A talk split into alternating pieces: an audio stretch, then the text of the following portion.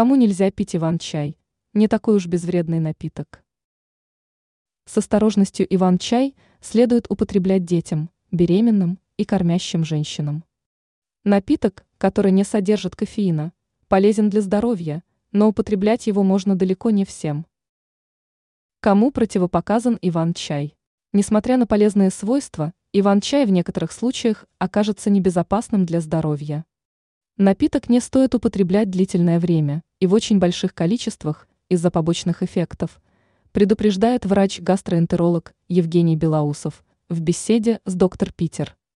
Чай не нужно давать детям до 6 лет, а также беременным и кормящим женщинам. Непереносимость напитка. При употреблении иван-чая можно почувствовать неприятное ощущение.